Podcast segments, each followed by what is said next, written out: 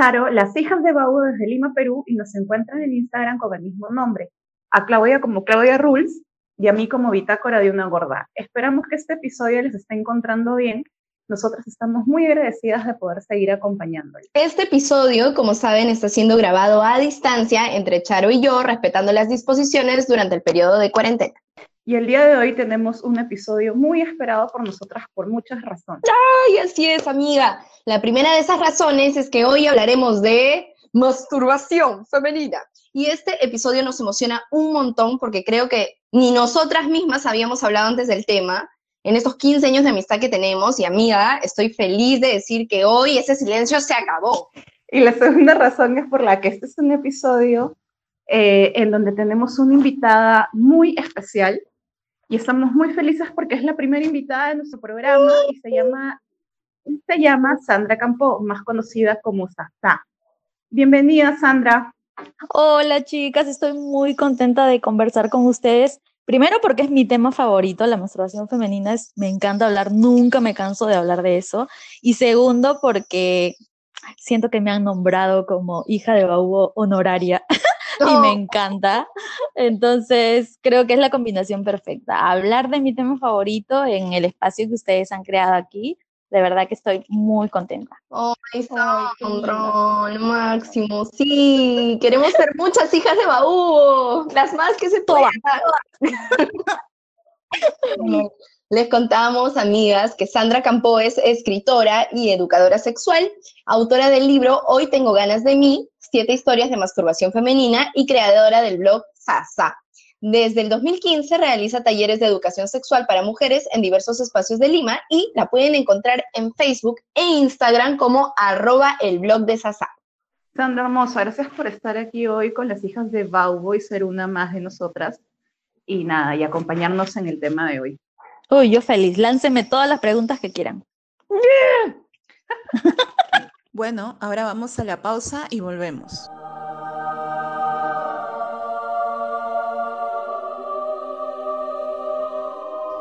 Un consejo buena onda para que el karma no te alcance como a Rafael Rey.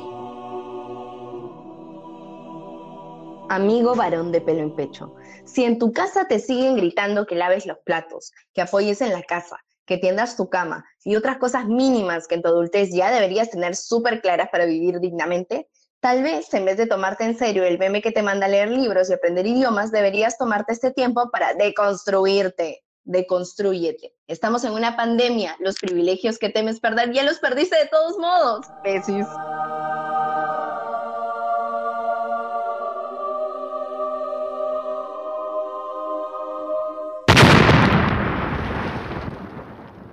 Y en esta primera parte de la conversa con Sandra queremos hablar de las primeras pajitas.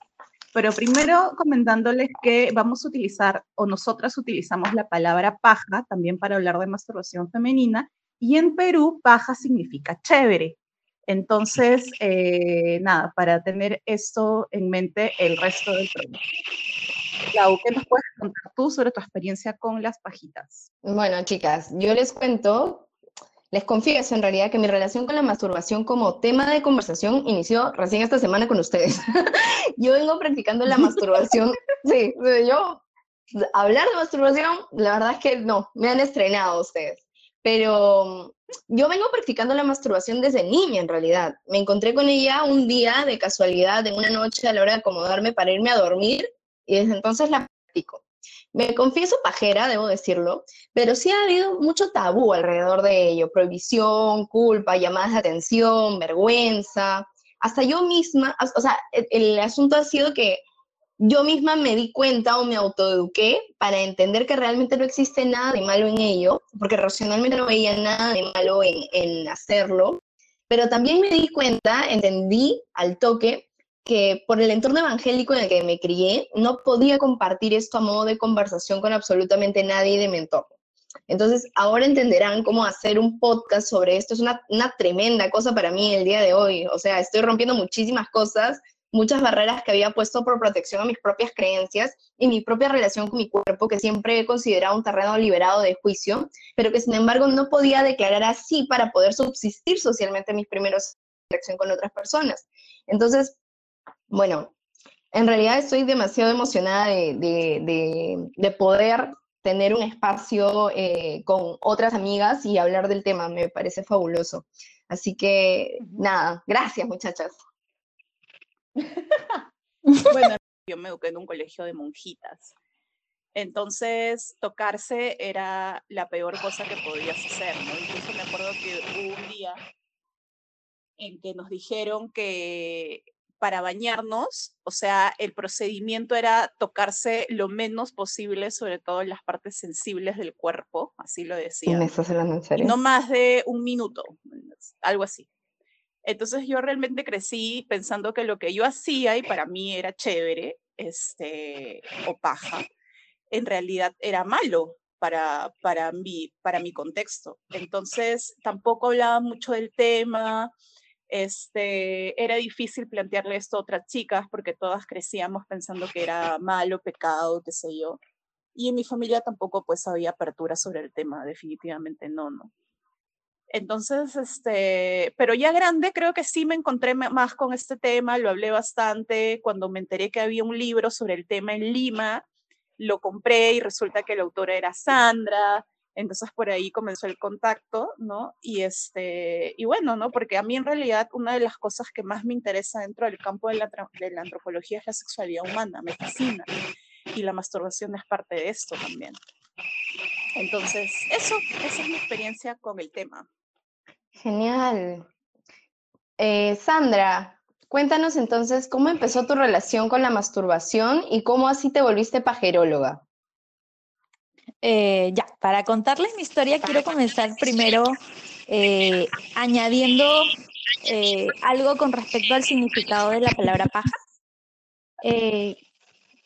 paja, aparte de significar chévere o genial, que es la forma coloquial como nos expresamos aquí en Lima, y bueno, también se aplica para otros países de Latinoamérica, eh, además de eso, yo investigué sobre el significado de la palabra, porque al autodenominarme pajeróloga tenía que saber qué significado había detrás.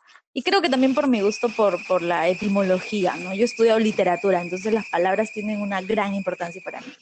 Cuando investigué sobre paja, me di cuenta que provenía de una expresión latina eh, que es pasere y que significa darse gusto. Por lo tanto, pajearse significa darse gusto a una misma.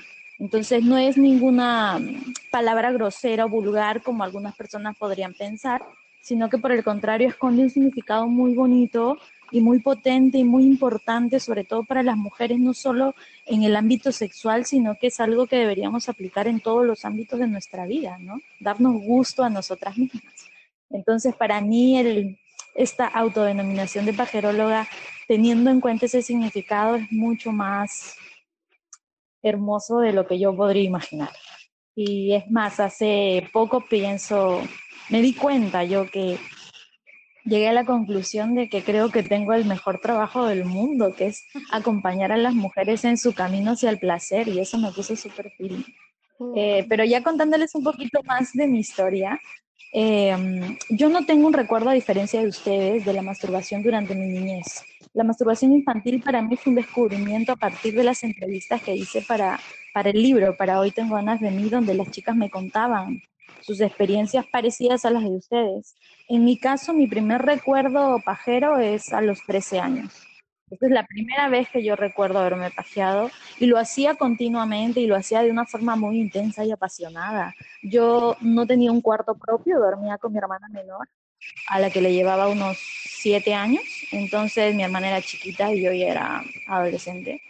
Eh, entonces lo que yo hacía era esperar que mi hermana se durmiera para yo poder masturbarme, porque yo al hacerlo no solamente era una cuestión de tocarme, sino que yo me acariciaba por completo y al final terminaba totalmente calata. y me despertaba muchas mañanas al colegio con me despertaba en el momento preciso porque escuchaba a mi mamá subir las escaleras diciendo, alístense ya para el colegio, despiértense, ¿no? Y yo estaba totalmente calata. Eso es un recuerdo de mi adolescencia repetitivo. Entonces, para estimularme, para estimularme, pues pensaba en actores, en cantantes, en todos los que estuvieran de moda y todos ellos eran mi compañía, ¿no? Y me alucinaba todas unas historias, o sea, yo me creaba una historia súper erótica y sensual para poder estimularme, ¿no? Entonces, realmente era un encuentro sexual conmigo misma porque había toda una historia detrás, había unos personajes, había un contexto, ¿no?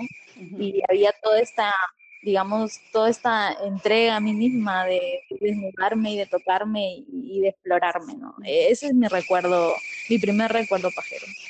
Qué bonito. yo, me acuerdo, yo me acuerdo que yo me has hecho acordar que yo me, yo me pajeaba pensando en el más chato de los menudos de mi época. ¿Ah, sí? ¿Quién era ese? Machato, Abel. Oye, yo la verdad, rara vez me masturbo pensando en un hombre. Alucinen. Rara vez. ¿Nunca? Siempre me masturbo pensando en tetas. Qué loco. Sí, y yo soy heterosexual, o sea, no, he tenido ni me ha llamado la atención estar con una mujer, pero de alguna u otra manera, eh, en general, los, o sea, o sea como como fantasía, siempre me ha llamado más la atención una mujer disfrutando o gozando y, no, no un hombre. Es raro. Mm. Pero, ¿te refieres a, pensar en tetas en general? O sea, ¿en tetas de otra mujer o en tus tetas? No, eh, de otra mujer, no, mías no. También las mías, por supuesto. Ah, pero, pero este, nunca, nunca como pensando en, en, yo estoy, o sea, puede ser, podría suceder, me ha pasado cuando he tenido un mal tire que, he estado, que, que le he puesto la cara de otra persona, ¿no? Pero nunca cuando he estado masturbándome he estado pensando en, en no sé, en Justin Timberlake o alguien de mi época, ¿no? Sino siempre en, en, en, una mujer disfrutándolo, con un hombre con cara de nada. En mi caso ha habido un cambio. Es como que antes, eh, el año pasado yo siento que llegué ya a otro nivel de, de pajera, porque ya no me masturbaba solamente pensando en otras personas que podían ser hombres o mujeres, sino que comencé a masturbarme pensando que tiraba conmigo misma. Y era como, uff, eso, ya me parecía este alucinante. Eso me pasó este año, qué loco. Como ¿En serio? Wow. Sí, este año. Me ha pasado así como mierda. Chica. Es lo caso. Love it. Ah, sí es demasiado. Ya eso es otro nivel, eso es avanzado, eso es avanzado, definitivamente. Increíble. No me paja. Nuevo, no, nuevos, metas 2020, creo. claro. Claro, retos sexuales, retos sexuales, obviamente. Increíble. Sí, oye, jamás lo había pensado. Hmm, no me desagrada. Piénsalo. Es bien no me desagrada, la verdad es que bien conforme conmigo misma, sí me haría. Es lo caso. y hay un término para eso. ¿Sí? No, sé si han escuchado, pero hay un término nuevo para denominar a eso. Eh, no específicamente a la masturbación con una misma, pero sí a las personas que sienten una, mayor atracción sexual hacia sí mismas que hacia otras personas. No significa que no se vinculen con otras, sino que igual la atracción principal es hacia ellas. Se llaman autosexuales. Y me parece interesante de hecho a la masturbación, ¿no? sí, me encanta. O sea, creo que también es un estado del alma, ¿no? Yo creo que es un nivel de... Por eso pienso que es como una, el resultado de una progresión. Tú comienzas en la práctica masturbatoria de repente alucinando primero experiencias que ya has vivido, luego experiencias que te gustaría vivir, entonces amplías todo el espectro de tus fantasías sexuales y en algún punto al estimularte tanto contigo misma, llegas a un momento en que el propio sujeto de deseo para ti ya no es otra persona ni algo que jamás va a poder pasar porque no es un actor, ni un cantante, ni nada, sino que eres tú misma. Y eso ya es súper potente, o sea, es, a mí me dejó, a mí misma me sorprendió. Bien, y nos vamos a la pausa y ya volvemos. A continuación, su segmento favorito. Canciones del patriarcado. Bajo la conducción de yo, el patriarcado.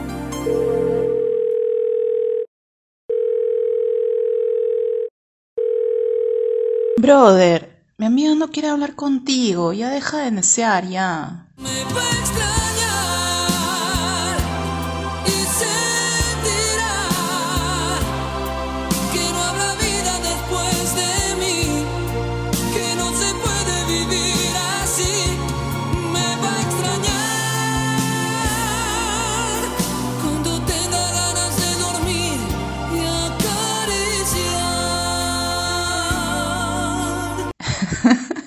Man, para dormir está la valeriana y para acariciar el Satisfyer Pro 2 que se compró hace una semana. Además, aparentemente siempre has usado mejor tu lengua para hablar huevadas, así que hazle un favor a tu dignidad y a tu futura novia y encuentra el clítoris primero antes de decir que te van a extrañar. Chao. Eso fue Canciones del Patriarcado. Bajo la conducción de. Yo. El Patriarcado. Ahora, volviendo a la conversación, vamos a hablar de los mitos y verdades sobre la paja.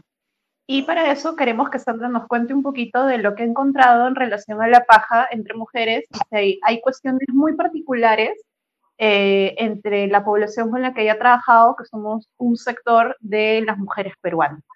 ¿Qué nos puedes contar sobre eso, amiga Sandra? Eh, bueno, a lo largo de, lo- de los talleres que llevo haciendo, que ya comencé haciendo talleres en 2015, entonces en estos cinco años han participado como más de 500 mujeres de diferentes edades, ¿no? Y mujer- mujeres muy diversas en realidad. Entonces, yo lo que he podido encontrar como, como cuestiones repetitivas, como hallazgos que todo el tiempo en cada taller me encuentro, es primero un mito que me parece que es local. Hasta ahora no logro identificarlo si en otro país también existe, eh, que normalmente es, eh, digamos, mm, como comunicado por mujeres mayores de la familia, la tía, la abuela, ¿no? Las mujeres mayores de la familia suelen decirle a las más jóvenes que las mujeres no necesitan masturbarse porque desfogan su deseo sexual a través de la regla.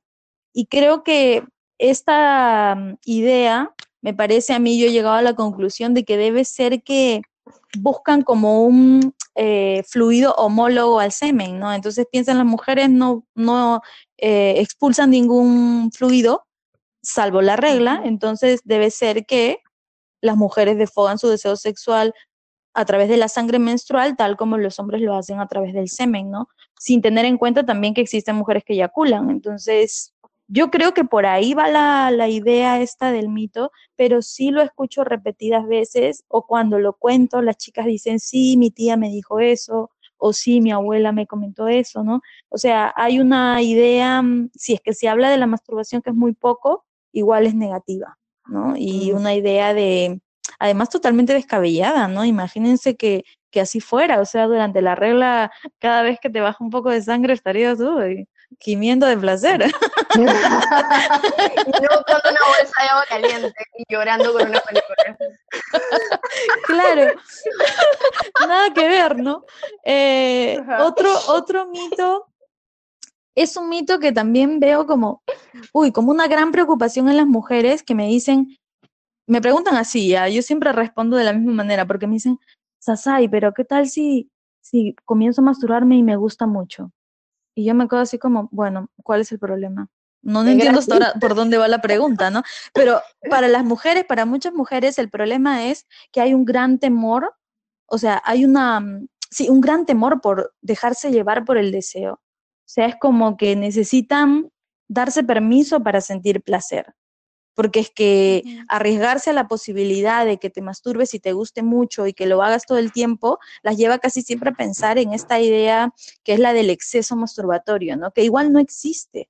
O sea, no es posible que una persona se masturbe excesivamente porque la capacidad eh, del ser humano responde, o sea, el cuerpo humano responde, eh, ¿cómo podría explicarlo? La respuesta sexual humana es se autorregula. Entonces, una vez que tú quedas satisfecha, listo, ya no necesitas más. Así sea que te masturbes una vez, dos veces, tres veces, llega un punto en que tu cuerpo dice como, ya es suficiente placer, hasta acá no más.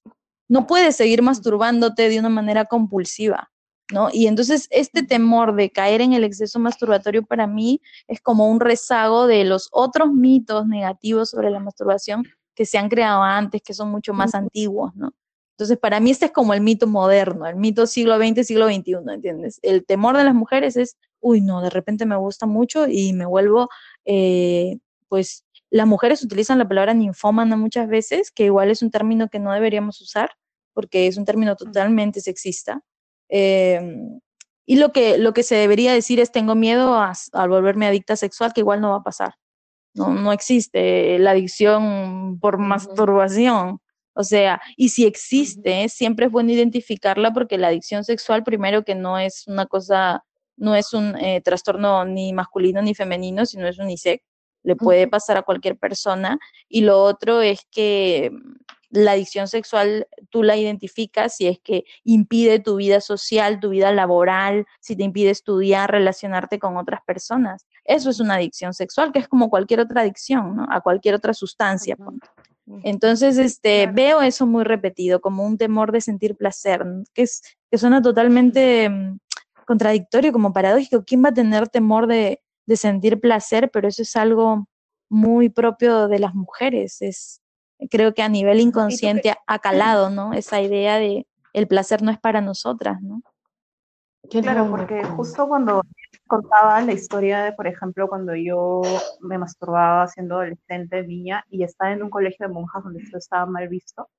Y luego, cuando lo he visto ya en terapia más grande, este, hay esta idea entre las mujeres de que no nos podemos permitir sentir placer, o el placer va acompañado con culpa, ¿no? Y, este, y es muy difícil, pues, eh, practicar la masturbación y no tener reparos al respecto, ¿no? Por lo que me estás contando, por lo que yo he visto y también he escuchado, ¿no?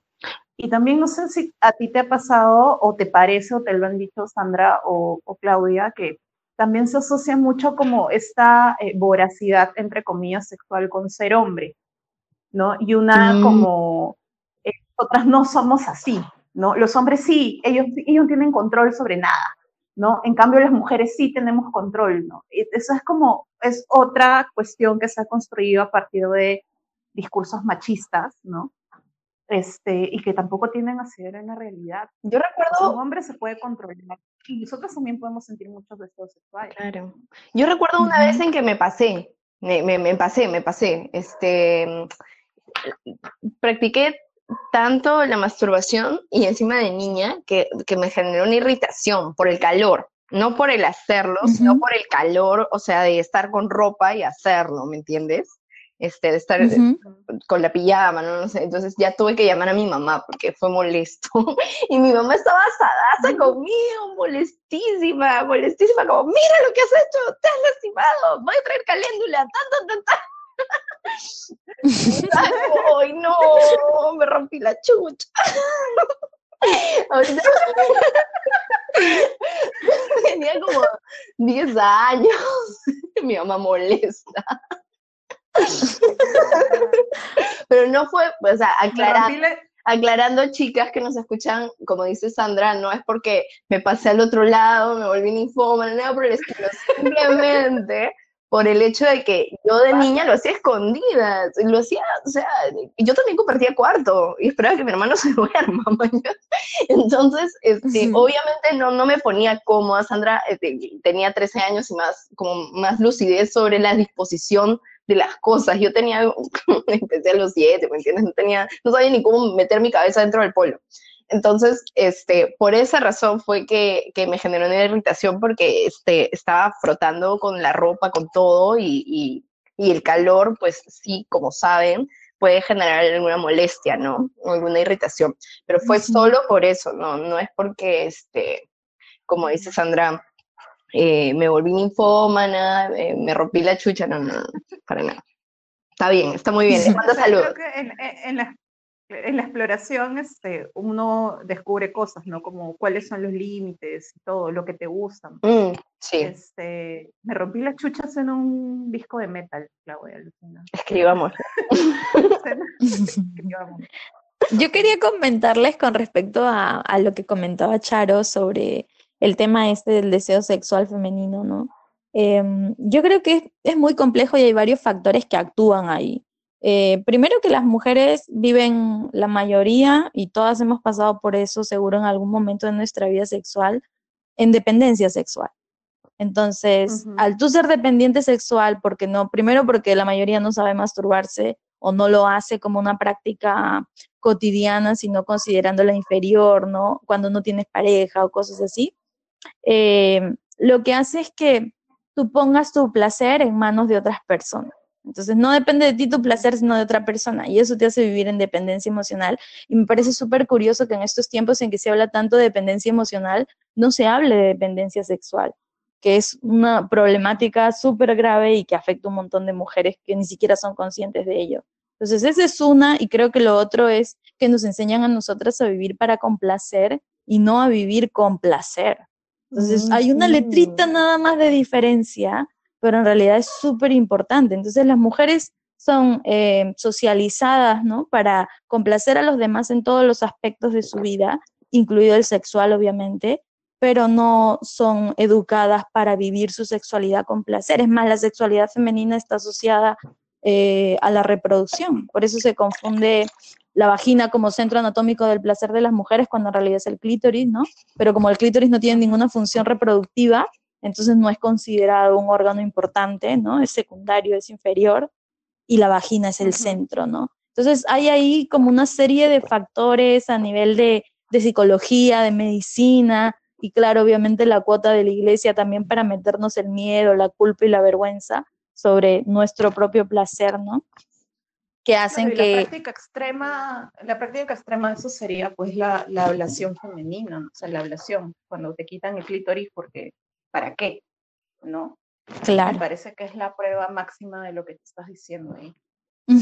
Lo más interesante también es que cuando hablamos de ablación, lo primero que pensamos pues son en países africanos, ¿no? De religiones este, mayoritariamente musulmanas, ¿no? Y entonces son vistas desde una perspectiva como racista y clasista, como propio de países tercermundistas, ¿no? De gente ignorante, cuando en realidad la ablación de clítoris se realizaba de alguna forma ya en pleno siglo XIX en Europa, y lo hacían hombres blancos, médicos, profesionales se llamaba clitoridectomía. Lo que hacían era lo mismo, una operación quirúrgica para retirar el clítoris y evitar así que las mujeres siguieran masturbándose porque eh, se, se, suponía que la masturbación provocaba un montón de trastornos mentales, ¿no? Desde locura hasta suicidio, depresión y un montón de cosas más. Entonces, nunca se habla de la ablación o del control del cuerpo de las mujeres, eh, salvo desde esa perspectiva de los países africanos, pero no se habla de que hombres blancos europeos lo hacían en el siglo XIX con toda la aprobación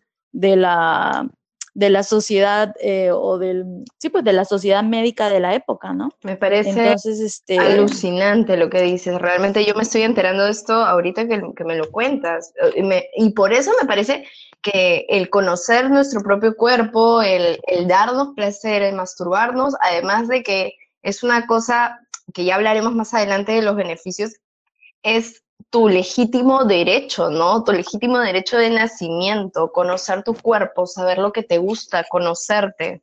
Es, es hasta en este contexto eh, donde se nos opone tantas cosas, es subversivo, un acto político que puedes hacer en tu casa. Mira, para mí, dime. Claro, y además, y además nos ha costado un montón llegar a eso también, ¿no? O sea, todos nos ha costado llegar a este punto. ¿Qué vas a decir, Sandra? sí. Eh, ay, creo que se me fue un poquito la idea. eh, iba a comentar, iba a comentar con respecto a, mm, a esto, a que la revolución, o sea, hay una revolución sexual pendiente para nosotras, ¿no? La revolución sexual de los años 60 para mí no fue suficiente. Y eso que yo de, de chivola, ¿no? Yo la idealizaba, o sea, la, la revolución sexual de los 60 me parecía lo máximo, pero creo que no se trabajó de la manera en que se pusiera el foco en la mujer y en su placer, sino que creo que las mujeres nos adaptamos mucho a los modelos de sexualidad impuestos por los hombres. Y entonces vivimos en una supuesta libertad sexual que lo único que nos hace es replicar la manera como los hombres se relacionan sin ética, sin cuidados, sin ternura, sin cariño, sin nada, sin nada que pueda aportarte algo más allá del uso mutuo de los cuerpos, ¿no? Entonces, creo que las mujeres necesitamos darle la vuelta y decir, bueno, es necesaria una revolución que debe partir primero como experiencia esencial para las mujeres de la masturbación. Es más, yo considero que la masturbación es la primera vez. Tanto que hablan de la primera vez, para mí la primera vez realmente es la primera vez que tú te masturbas. Y luego tienes otras primeras veces con las otras parejas, personas con las que te involucras. pero hay una primera vez muy importante que puede ser a cualquier edad de tu vida, porque no todas nos masturbamos siendo niñas o adolescentes, algunas descubren la masturbación ya siendo adultas.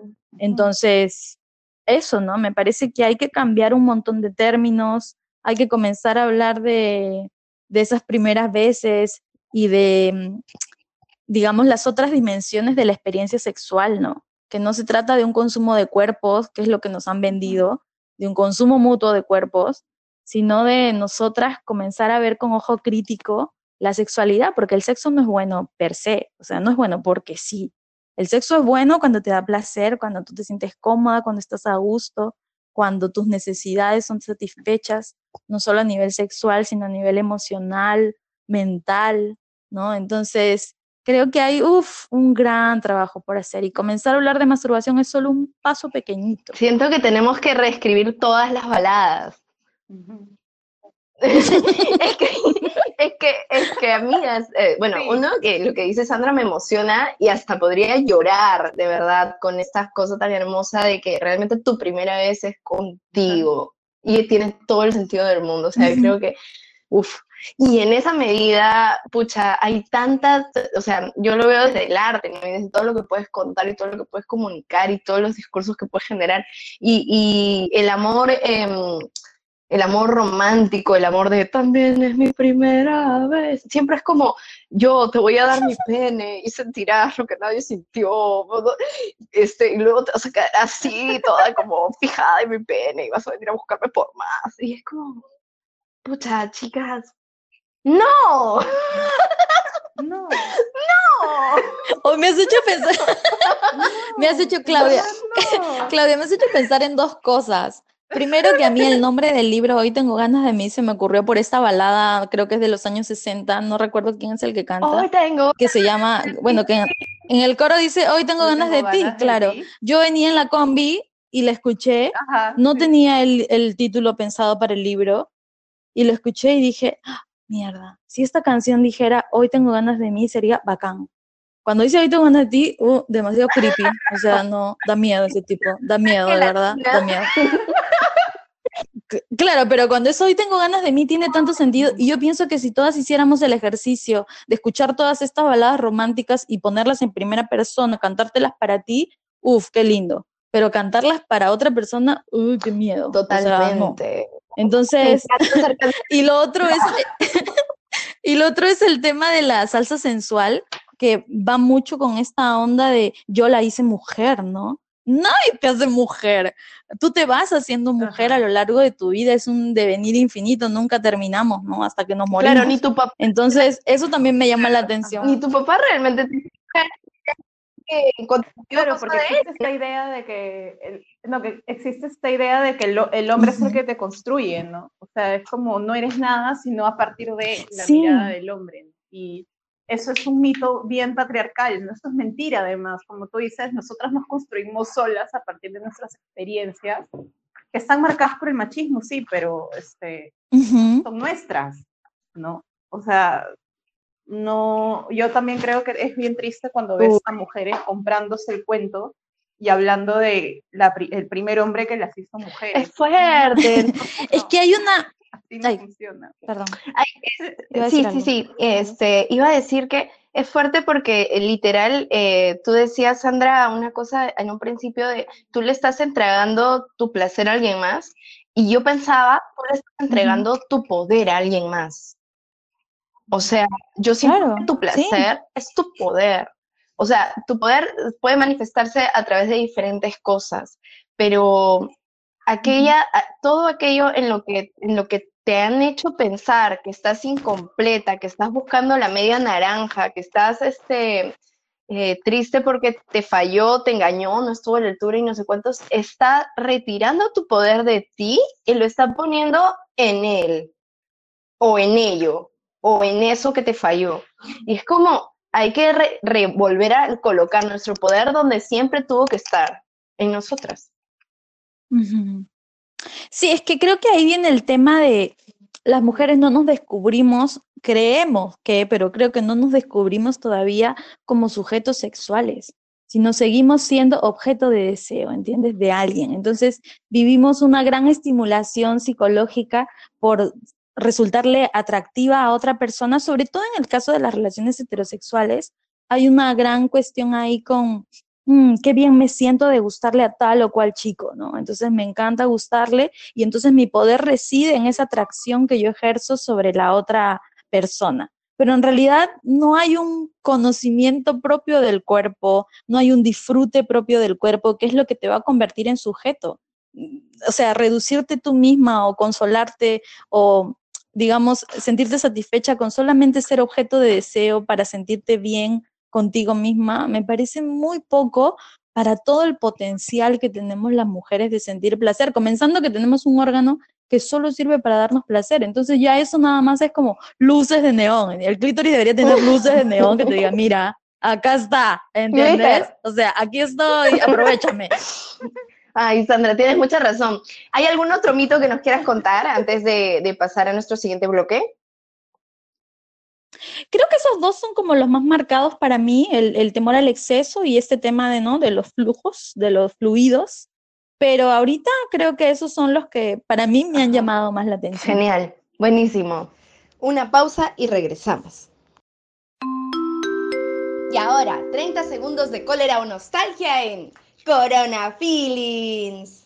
Confieso que cuando Vizcarra anunció que la cuarentena iba dos semanas más, lo que más me dolió fue saber que escucharía los himnos cristianos de mi vecino a todo volumen todos los días a las 8 pm.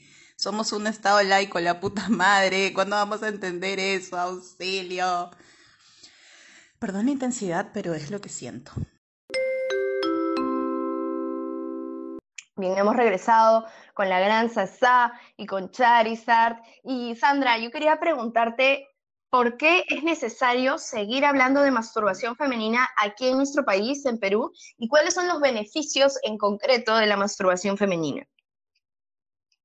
Bueno, en general creo que se debe hablar de masturbación no solo en Perú, en el mundo entero sigue siendo un tabú. Yo considero que la masturbación es el último tabú sexual femenino aún más grande que, el ciclo menstrual, por ejemplo, que ahora veo que cada vez hay más chicas trabajando este tema, pero en el caso de masturbación, hasta donde yo sé, por ejemplo, aquí en Lima soy la única que se dedica exclusivamente a ese tema.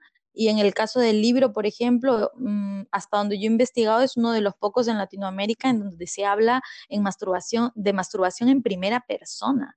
Y eso es como, uff, qué fuerte. O sea, que alguien diga, yo me masturbo y lo hago así y así con todos los detalles, no hay. Entonces, quizás hay un poco más de bibliografía en inglés, pero en español hay muy poca. Entonces, es un tema necesario por todos los puntos que ya hemos revisado en, en los segmentos anteriores y porque para mí es la fuente primero del placer para las mujeres, la fuente por excelencia del placer para las mujeres y también porque justamente la importancia de la masturbación la puedo explicar a través de esta clasificación que he hecho de los beneficios. Yo eh, tengo una larga lista de beneficios porque en cada taller las chicas me van contando eh, qué beneficios les aporta la masturbación a su vida, desde los más prácticos y utilitarios hasta los más importantes. Pero cuando escribí el libro, yo lo escribí porque al yo redescubrir la masturbación desde los 13 años que la practicaba hasta los 30, que fue mi época de redescubrimiento en el 2013, eh, yo partí de la idea de quiero comprobar si otras mujeres tienen estos beneficios en su vida, que para mí habían tenido un impacto súper fuerte. Entonces dije, quiero comprobar si para otras también.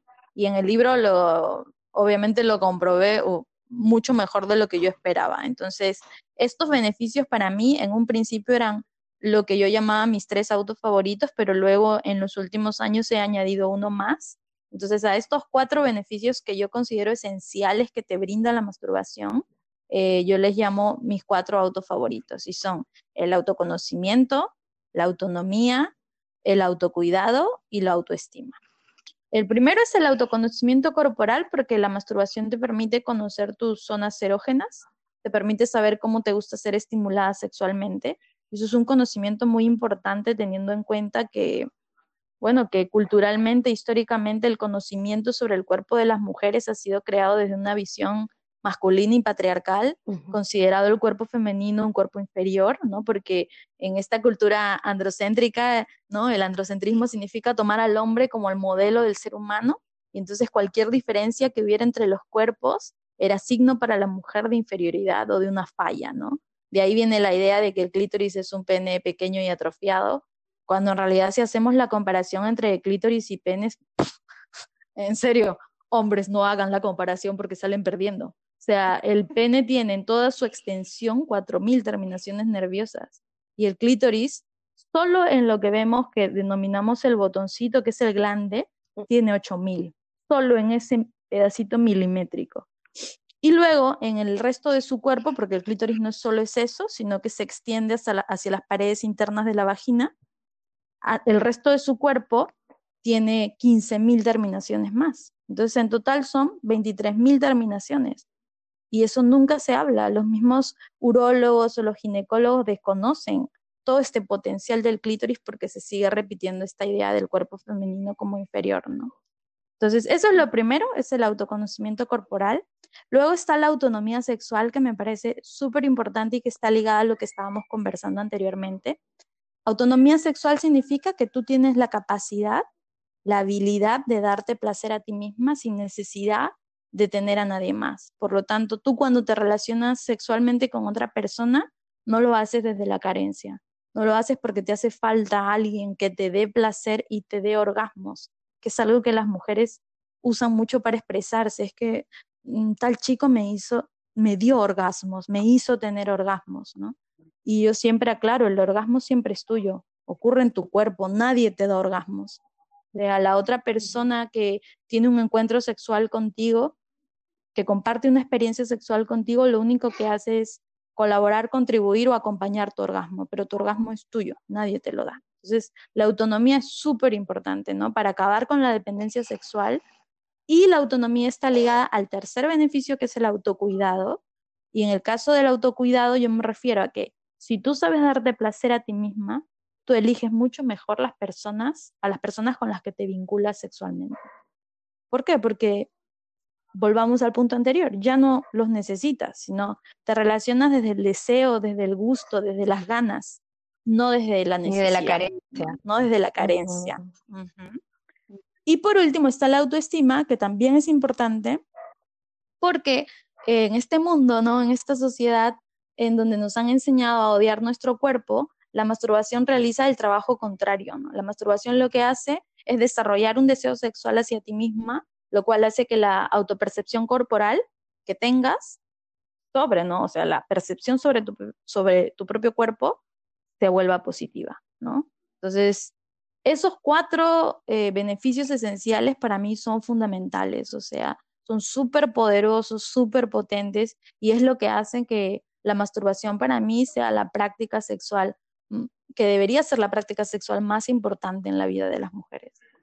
Pucha, Sandra, de verdad, y lo- todo lo que dices, sí, es que solo tengo agradecimiento. Las voy a hacer llorar en vez de hacer reír. No, Se supone que este es un círculo de la risa. Es un círculo de las lágrimas. Porque estamos llorando. Estamos llorando de alegría. Escúchame, este, bueno, les que, me, me quedo, o sea, fascinada con este tema, porque uno, ya saben, ya mi contexto evangélico jamás me ha permitido hablar de esto con otras personas, pero además me quedo fascinada porque continúo, reafirmándome en el hecho de, de, que es tan, es tan claro, tan evidente que toda, toda la luz y todo lo, que, todo lo que consideramos una necesidad o una carencia en nuestras vidas, en realidad eh, solamente apunta a nosotras como las principales proveedoras de todas esas cosas donde estamos sintiendo vacíos en la vida. O sea, a todo nivel, pero en términos, en términos incluso de placer sexual también, ¿no? O sea, ¿quién no recuerda haber tenido sexo eh, con tu novio eh, de cuando tenías 19 años y tolerabas la mediocridad, ¿me entiendes? Este, no, no, y no por hablar más de, de ningún novio específico para nada, ¿no? Sino que muchas de nosotras eh, realmente consideramos que una vida sexual poco placentera es una vida sexual normal y placentera. y luego nos vamos con que, puta, no, man, ya, no, no, Que hay más como- cosas allá afuera hay- para nosotras, empezando por nosotras Exacto, hay mujeres que realmente, por ejemplo, en el fondo, por más sueltas de huesos que, se, que, que digan, ah, yo soy súper cachera y no sé cuántos, realmente en el fondo no les gusta el sexo, sino, eh, como tú dices, eh, le- les, les gusta gustar y no encuentran cuál es la mejor manera para ellas de disfrutar eh, el sexo precisamente porque no se conocen a un nivel personal y no se han dado esos espacios ellas mismas, en- a ellas mismas. Entonces, considero tan valioso, chicas, de verdad me siento feliz de tenerlas acá como amigas e hijas de Baú, porque siento que, que, que todas las hijas de Baú que nos están escuchando, eh, nos vamos con un poder nuevo, ¿no? Nos vamos con, o con una certeza de una intuición que ya teníamos. Ujú. Yo creo que a las mujeres nos falta descubrir ese gran potencial sexual que tenemos, ¿no? Yo siento que nuestro cuerpo está diseñado para el placer, solo que nosotras no sabemos. Entonces, me gusta utilizar esta frase de, bueno, que se le acuñó a Antonio Raimondi, parece que no fue de él, pero es una frase muy conocida aquí en Perú, que es, el Perú es un mendigo sentado en un banco de oro, ¿no? Para mí las mujeres son mendigas sentadas literalmente en un Y ese banco banco es el clítoris. y siguen pensando, obvio, obvio. Entonces, y que no lo sepan es, es tan absurdo, es tan absurdo que, por ejemplo, yo siempre lo digo, es absurdo que existan mis talleres. En un mundo ideal para mí no deberían existir los talleres de masturbación femenina porque todas las mujeres deberían saber masturbarse sin necesidad de que nadie les diga cómo. O en todo caso que haya esa transmisión ancestral, ¿no? Que existía antes, de que las mujeres mayores de la familia le enseñan a las menores, a las más jóvenes, todos los, o las acompañan en todos los ritos de, la sexualidad, ¿no? Femenina. Entonces, como ya no existe eso, como eso se ha perdido, una tiene que recurrir a, a una educadora sexual, a una sexóloga, cuando en realidad, en un mundo ideal, como les digo, no debería existir, porque no debería ser necesario. Eh, qué interesante esto que dices, este, Sandra, porque tú utilizas para describir lo, lo que tú haces como yo soy pajeróloga. eh, y, y- y- y también que nos hayas explicado lo de la palabra. ¿Por qué escogiste pajeróloga por encima de sexóloga? Yo no utilizo sexóloga, yo me describo como educadora sexual porque siento que me, me gusta más esa denominación. Y utilicé pajeróloga como, como usar un poco el sentido del humor. Cuando lo digo, siempre las chicas se ríen. Yo utilizo mucho, o sea, para mí, como parte de mi personalidad, yo casi siempre todo el día me estoy riendo. O sea, siempre me río de un montón de cosas, me río, hago chistes para mí misma y me río a solas. Entonces, cuando hago los talleres, utilizo mucho el sentido del humor ligado al sexo. Para mí mis talleres ya parecen, no sé, a veces parecen shows de stand-up comedy en vez de talleres. Las chicas se ríen mucho, se ríen a carcajadas. Y eso me encanta porque la risa para mí es una gran herramienta para vencer la vergüenza a hablar. Entonces, los talleres son muy dinámicos, son no solo hacerlas reír y yo hablar, sino que yo empleo en cada parte del taller varias dinámicas grupales e individuales, de tal manera que todas en el taller, así sean 50, todas van a hablar en algún momento. Entonces, eso es como una advertencia que siempre les hago al comenzar, ¿no? Hasta la más tímida va a comenzar a hablar. Y, y lo, más, lo más loco es que las chicas llegan a los talleres con mucha vergüenza, como quiero estar aquí, pero que nadie se entere, ¿no? Muchas ni siquiera le dan asistir al evento y siempre me hablan por, o me hacen sus consultas por inbox porque no quieren que nadie vea que está comentando un post sobre masturbación, ¿no? Entonces, existe una vergüenza a la par que una curiosidad, pero esa vergüenza se rompe tan rápido. Al final del taller, todas terminan hablando cosas o contando experiencias que nunca han contado. O sea, que no lo han, que no lo han dicho en ningún otro espacio, con ninguna otra persona. Entonces, es como ya al final de los talleres yo tengo que decirles, ya basta, ya no me digan más, porque es como que se sueltan y, y creo que todo eso que tenían guardado ahí, que no lo conversan con nadie, por fin encuentran un, espacio donde hacerlo, ¿no? Entonces, eso para mí es muy importante. Entonces, lo de pajeróloga va ligado a mi forma de ser, a que yo utilizo mucho el sentido del humor para hablar de sexo. Y, y me encanta, me encanta la denominación. Aparte, no hay dentro de la sexualidad personas que se especialicen en masturbación. Hoy, este, gracias, Sandra. Eh, vamos a mandarte otro enlace ahorita porque a Charo se le cortó, pero estado, está súper lindo, está súper lindo sí. todo. Ahorita vamos a, a retomar. Ah, ha vuelto, ha vuelto, se ha vuelto a conectar. Ahí está. Volvió, aquí está, aquí está Charo. Charizard. Que se, se colgó ¿Qué y fue? escuchaba por partes a Sandra y de pronto nada. Tranqui, no te preocupes. Vamos retomando porque, ¿sabes qué? Quería decir algo, algo este, antes de, de terminar este bloque. Ahorita vamos a editar esta parte. Eh. Sandra, entonces, lo que ha pasado en este episodio de Las hijas de Baú no ha sido nada más y nada menos que la magia de Sasá. Nos has hecho hablar, hemos reído, hemos llorado. Sí. A mí me encanta porque las chicas luego de los talleres el contacto no se termina. Así como pasó con Charo cuando compró el libro y nos encontramos para entregárselo, porque así fue como la conocí, nos quedamos un ratazo hablando, ¿no, Charo? O sea, fue un ratazo. y, y era la primera vez que nos veíamos. Entonces, eso que me ha pasado contigo, Charo, me ha pasado con todas. He vendido no sé cuántos libros de manera personal y todas se quedaban hablando conmigo. Había una necesidad, ahí me di cuenta, hay una necesidad de hablar del tema, pero no hay espacios donde hacerlo. Entonces, el taller se presta para eso y no sé, yo creo que inspiro confianza porque yo no hablo del sexo como, como nada tabú ni nada, sino como hablo del sexo como cualquier otro tema, como hablar de frutas o de ropa o de series, lo hablo como cualquier otro tema, no, no representa Sí, para mí la, energía que compartes es, es demasiado contagiosa y rica y linda y, y contenedora. Y yo, eh, chicas, ¡Oh, qué eh, lindo! Sasá tiene eh, unos talleres de los cuales nos, nos ha estado hablando. Y quiero preguntarte, Sandra, cómo son, cuándo son, ahorita que estamos eh, en, en estas interacciones virtuales eh, a nivel global, cómo te encontramos, estás preparando algo, cuéntanos absolutamente todo lo que estés haciendo ahorita, por favor, nos morimos por saber. Además, Sasá ha estrenado su nuevo podcast, Jay, un podcast más que se llama Oye Sasá.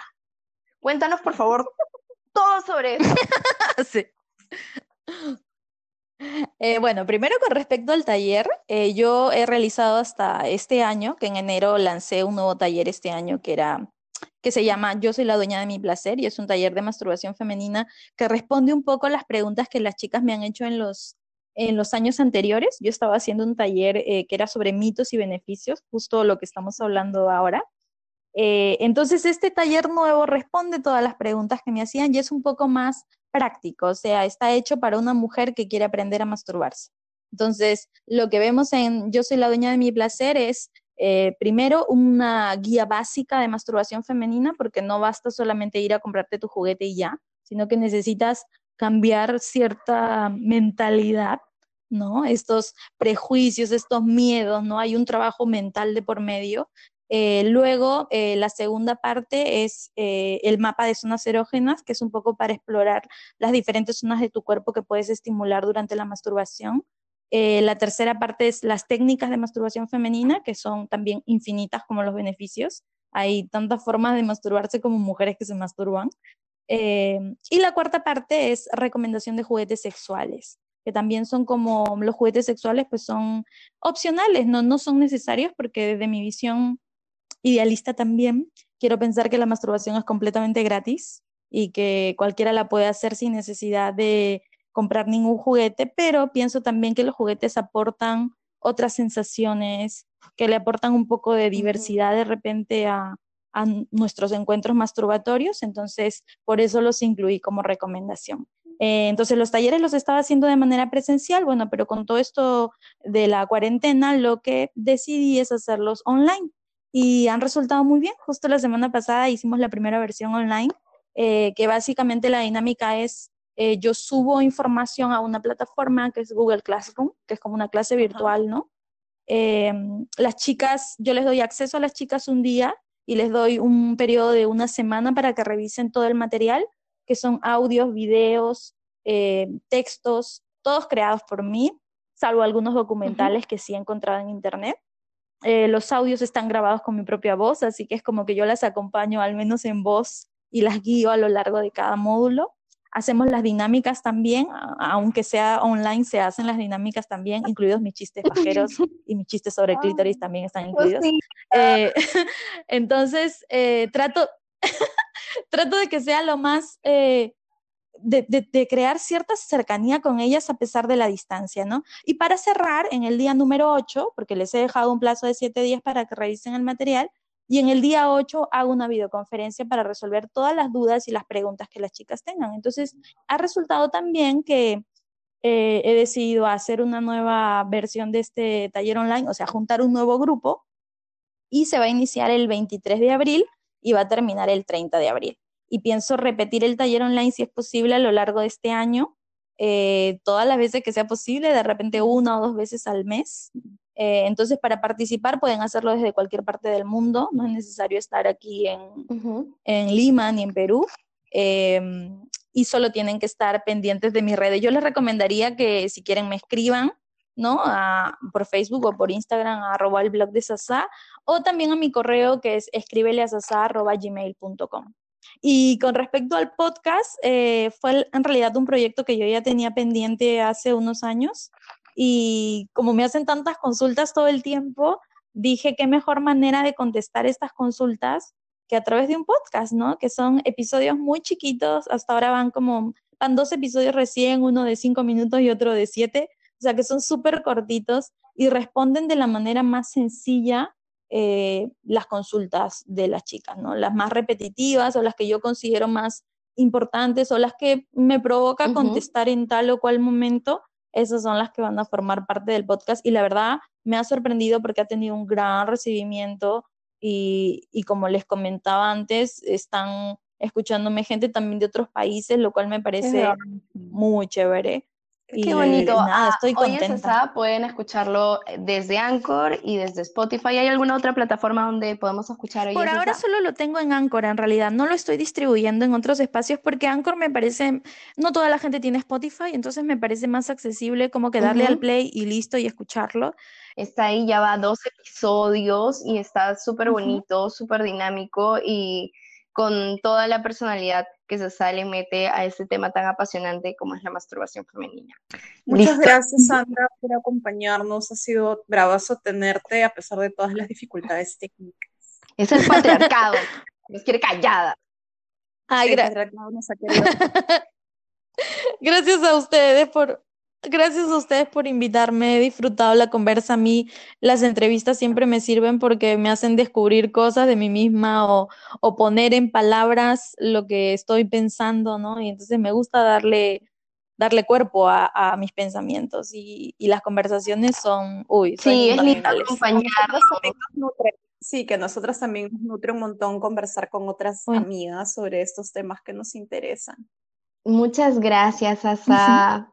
Esperamos encontrarnos pronto y, y bueno, yo te conozco virtualmente, nomás Charo te conoce personalmente. Eh, gracias, amigas. Gracias, Charo, por presentarme a Sasa. Gracias, Sasa, por acceder en- acá a entrar a nuestro círculo de la risa. Eh, estamos muy felices de haberte tenido el día de hoy. Eh, no nos esperábamos realmente que, haya, que, que- que- que sea tan mágico hablar de, de pajearse. Realmente es muy mágico hablar de pajearse. Es súper feeling. Sí, jamás pensé verlo de esa manera, pero es súper feeling.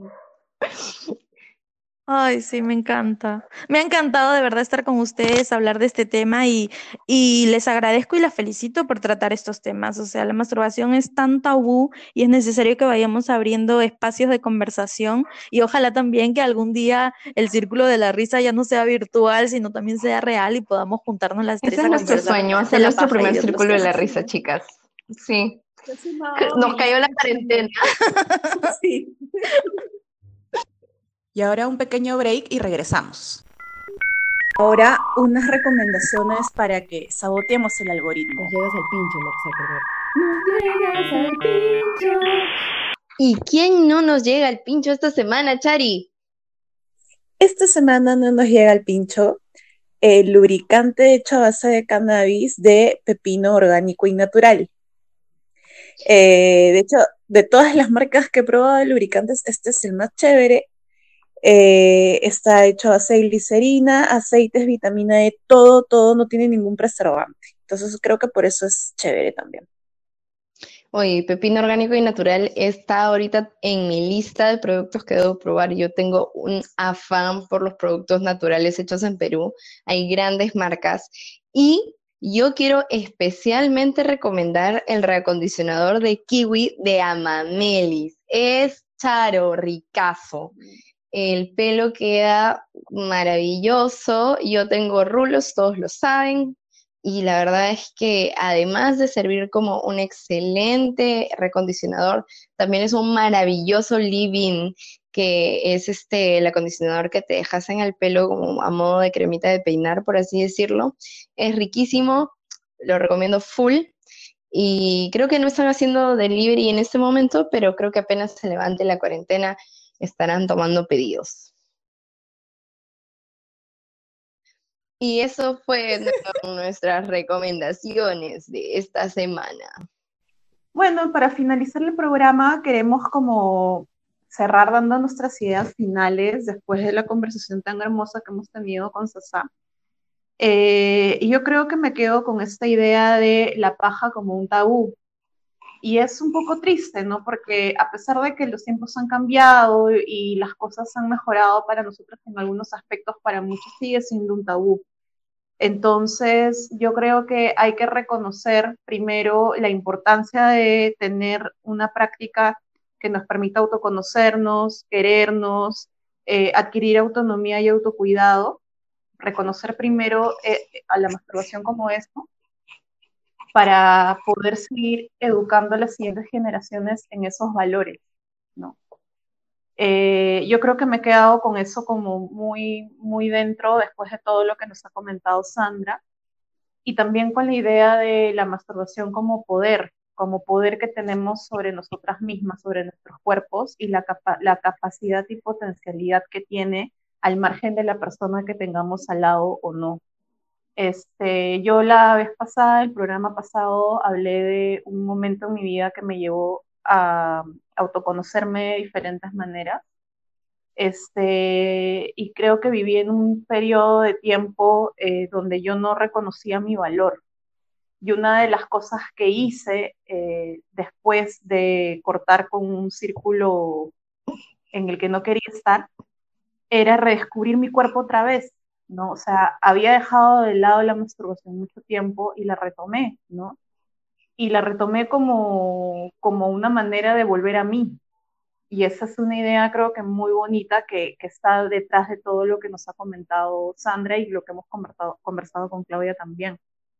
No sé qué, con qué idea se queda Clau ahora. Bueno, la verdad es que todo lo que dices me resuena muchísimo. Eh, yo me quedo eh, además de con todo lo que has dicho, que literal estoy de acuerdo y comparto, eh, y siento igual que tú, eh, me quedo mucho con el cómo hablar realmente nos libera, nos, nos, hablar entre nosotras, ¿no? Nos libera, nos educa, nos, nos contiene, nos consuela, y yo la verdad, cuando Charo planteó el tema, hablemos de la masturbación, yo decía, pero ¿qué vamos a decir? Me preguntaba, ¿no? Eh, este, ¿Qué diremos? no, no más de, de, qué roche, porque sí dije, vamos a hacerlo, hagámoslo, eh, era porque, ¿qué, ¿qué, hay ahí para decir? Yo pensaba que yo misma no tenía nada que decir al respecto. Eh, y se abrió la puerta y de la conversación y encontré nuevamente que de la gran capacidad que tenemos las mujeres de, estar juntas para cualquier cosa que atañe ser mujer, literal, cuando vamos con sinceridad, con honestidad, con el corazón abierto, eh, al encuentro de nosotras mismas en una conversación, que es literal lo que pasa cuando hablas con tus amigas, ocurre la magia y ocurre la sanación y ocurre la ruptura de muchas cosas. Así que chicas, nunca dejen de hablar con sus amigas, nunca dejen de procurarse una linda conversación. Eh, en estos tiempos de cuarentena a veces es tan cansado hablar y hablar y hablar y hablar, eh, pero a veces es tan necesario tener una sola buena conversa desde el alma, no desde la responsabilidad de tengo que chequear cómo está fulano, sultano, mengano o sentirme social, sino desde el alma de agarrar y desde, desde la sinceridad de agarrar y decir, esto es lo que traigo a la mesa, esto es lo que quiero decir, esto es lo que siento, esta es mi preocupación, esta es mi pregunta, y, y tener siempre una buena amiga o unas buenas amigas o un buen grupo de amigas que estén en esa sintonía y en esa misma vibración, realmente nos aporta calidad de vida, nos aporta hasta poder. Así que por favor, Claro, no soltemos eso jamás. Es nuestro derecho no lo tener amigas y hablar de todo, de todo lo que sintamos, pensamos y creamos. Claro, de hecho, cuando planteé el tema, se lo planteé a Claudia, era a partir de que la- el programa pasado fue sobre autoconocimiento. Y como yo ya había tenido este acercamiento con Sandra, eh, yo tenía muy claro que, que masturbarse también era cuidarse y era conocerse. Entonces me pareció súper bacán la posibilidad de hablar de esto además con Claudia, que es como, es, no es como, es mi mejor amiga. Y este, y creo que no hablamos, hablamos lo suficiente, porque cuando se lo planteé, Claudia me dijo, creo que no hemos hablado de esto nunca. Y yo le digo, bueno, no. Y qué raro, ¿no? Sí. Este, pero me, pare- me pareció súper enriquecedor hablar con Claudia y con Sandra sobre el tema. Así que si ustedes pueden llegar a establecer un vínculo de amistad tan fuerte como para poder hablar de lo que sea que les pase eh, o de lo que sea que quieran, es como, es un bien súper preciado y como dice Claudia, es algo que no hay que perder. Claro que sí. Bueno, chicas, eso fue todo por hoy. Eh, estoy demasiado agradecida por este episodio y por lo que ha salido de este círculo de la risa. Suscríbanse en Spotify o en Anchor a nuestro programa o donde sea que estemos y que nos escuchen y síganos como Las Hijas de Baubo en Instagram. Y si te gusta este podcast, no te olvides de suscribirte. Es súper importante que lo hagas para que los motores de búsqueda nos ayuden a llegar a más personas. Recuerda que somos un podcast tan independiente como un par de tetitas sin sostén un domingo en la mañana. Y recuerden que todas somos hijas de Baubo, la diosa de la risa, la que nos devolvió la primavera y que reír también es resistir, sobre todo ahora. Que les vaya bien estos días, mucha, mucha paciencia y hasta la próxima.